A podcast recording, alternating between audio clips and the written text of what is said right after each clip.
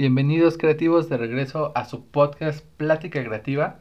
Estuve un tiempo fuera, el fin de año eh, del 2021, pues fue un poquito ajetreado para mí. Contraje matrimonio, entonces decidí concentrarme en mi boda y después pues vinieron las fiestas decembrinas de fin de año y pues esa pausa que iba a durar solamente un mes pues se alargó un poquito más, pero ya estamos aquí de regreso con muchas ganas de platicar todos estos temas que me encantan, que es el arte, el diseño, la fotografía y todo lo relacionado a la creatividad. Eh, este año me he hecho la, el propósito de hacer dos capítulos por semana, entonces voy a trabajar duro para que cada martes y jueves tengan un capítulo nuevo. Y pues eh, solo les pido que me ayuden a que esta comunidad crezca. Si les gustan los temas que platicamos, pues compártanlo para que así lleguemos a más personas y eh, que no nos falten dos capítulos cada semana. Esta vez pues van a ser prácticamente exclusivos para Spotify, Google Podcast y las plataformas de audio. Vamos a dejar un poquito de lado YouTube, pero si tenemos algún capítulo especial con algún invitado, pues también lo podrán ver en YouTube. El día de hoy vamos a platicar sobre un tema eh, que me llamó mucho la atención. las fotografías de una fotógrafa llamada Mariana Jampolsky, fueron declaradas Patrimonio Documental de la Humanidad. Y eh, bueno, es de lo que vamos a platicar hoy. Te voy a platicar quién era ella y cómo es que esto ocurrió. Así que prepárate un trago o sírvete un café. Esto es Plática Creativa y aquí empezamos.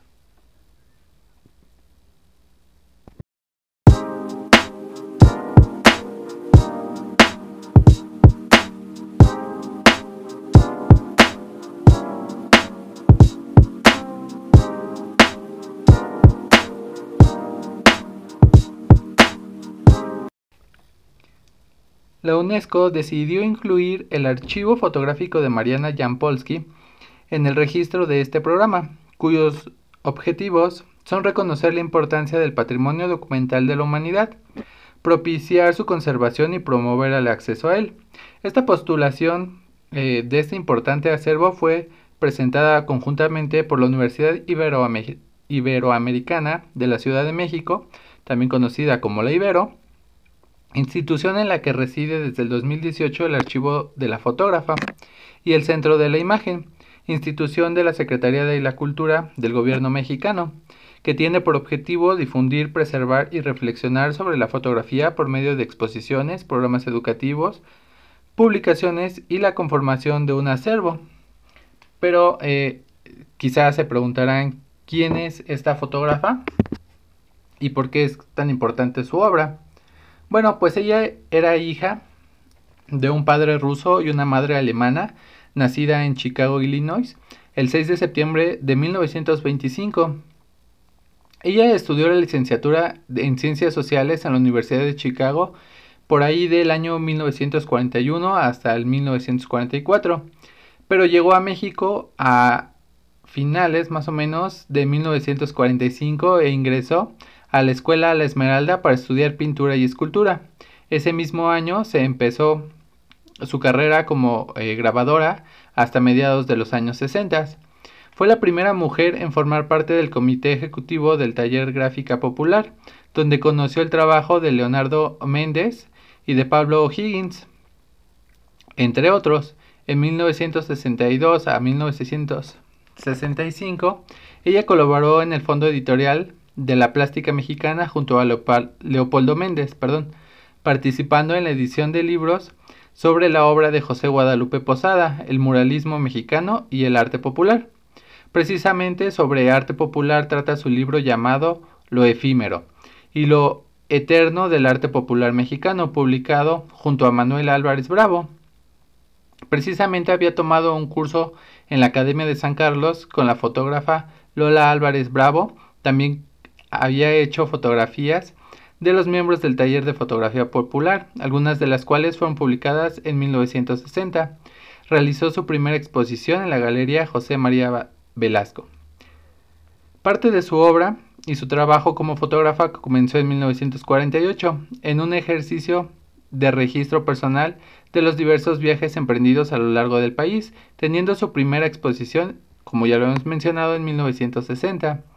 En su obra reconoce la diversidad cultural de México a partir de sus fotografías, fundamentalmente del mundo rural.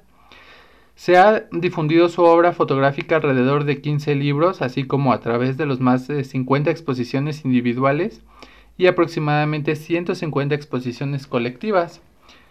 Ha sido galardonada y reconocida por sus aportaciones al arte y la cultura mexicanos por el Sistema Nacional de Creadores, la CONACULTA, y el Premio Miguel Otón de Mediceval por el Instituto Nacional de Antropología. Esta mujer, pues, eh, como ya se los comenté, trabajó mucho sobre lo que era la cultura mexicana y es por eso que también en 1954 ella se nacionalizó pues como mexicana, es por eso que pues toda su obra es reconocida por organizaciones de nuestro país, ya que ella pues aunque nació en, otro país, eh, siendo americana y siendo hija de padres extranjeros, pues decidió nacionalizarse como mexicana. Y pues toda su obra, la mayoría de ella habla sobre nuestra cultura y especialmente, como ya lo mencionábamos, de eh, la parte rural, Ella amaba pues todo lo que eran nuestras tradiciones y eh, pues es por eso que todos sus retratos eran eh, con esta pues temática, ¿no? Eh,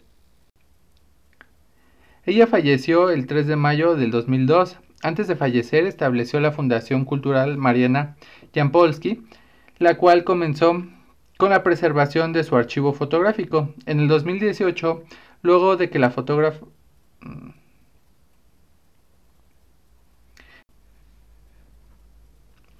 En 2018, luego de que esta fundación se disolviera, el señor Argen van der Sluis, quien fuera esposo de la fotógrafa, decidió donar a la Universidad Iberoamericana Campus Ciudad de México el archivo fotográfico y la biblioteca personal de Mariana. En el 2020, la Ibero cedió al Centro de la Imagen los derechos de 131 de sus obras, de las cuales 126 eran fotografías y 5 eran grabados. Estas conformaban la exposición retrospectiva de Mariana Jampolsky llamada Imagen Memoria. Esta donación es resultado de la negociación previa entre el Centro de la Imagen y el señor Van de Sluis bajo la asesoría del fotógrafo Marco Antonio Cruz para que esta exposición curada por Francisco Reyes Palma regresara al recinto donde era exhibida originalmente en 1998. Y para el 2022, o sea, este año, la Ibero y el Centro de la Imagen, en colaboración y con actividades propias, conmemorarán el 20 aniversario luctuoso de Mariana Jampolsky. Este reconocimiento compromete a ambas instituciones a tomar todas las medidas necesarias para preservar y difundir ampliamente este patrimonio fotográfico. Esto es un poco de la obra. Eh, no es seguro de cómo van a ser las actividades que vayan a realizar. Lo voy a investigar un poco y se los voy a dejar en mis redes sociales por si les interesa irlo a ver, pues puedan hacerlo o si es que va a ser digital, pues ya saben que ahorita con la pandemia es un poco complicado, no se sabe ni es nada seguro, pero de que van a festejar o bueno, van a hacer un homenaje a, esta fotógrafa, lo van a hacer. Entonces, eh, bueno, los invito a que se den una vuelta por mis redes sociales, ya saben que en Instagram me encuentran como lalo.lopezdg o lalo.lopez7. Ahí me encuentran y ahí estaré subiéndoles la información si es que les interesa. Y también para que vean un poco del trabajo que se está haciendo, eh, estoy empezando ya mi agencia eh, digital, bueno, mi agencia de diseño. Y ahorita pues estamos haciendo eh, un poco de trabajo ahí con el custom de sneakers. También vamos a estar haciendo eh, publicidad para algunos negocios y bueno, ahí voy a estar subiendo un poco de todo lo que se está haciendo. Entonces, pues échenle un ojo y eh, compartan el episodio si es que les gustó, fue cortito, pero el jueves nos estamos viendo con un episodio un poco más largo. Por eh, mi parte el día de hoy sería todo, nos vemos en el futuro.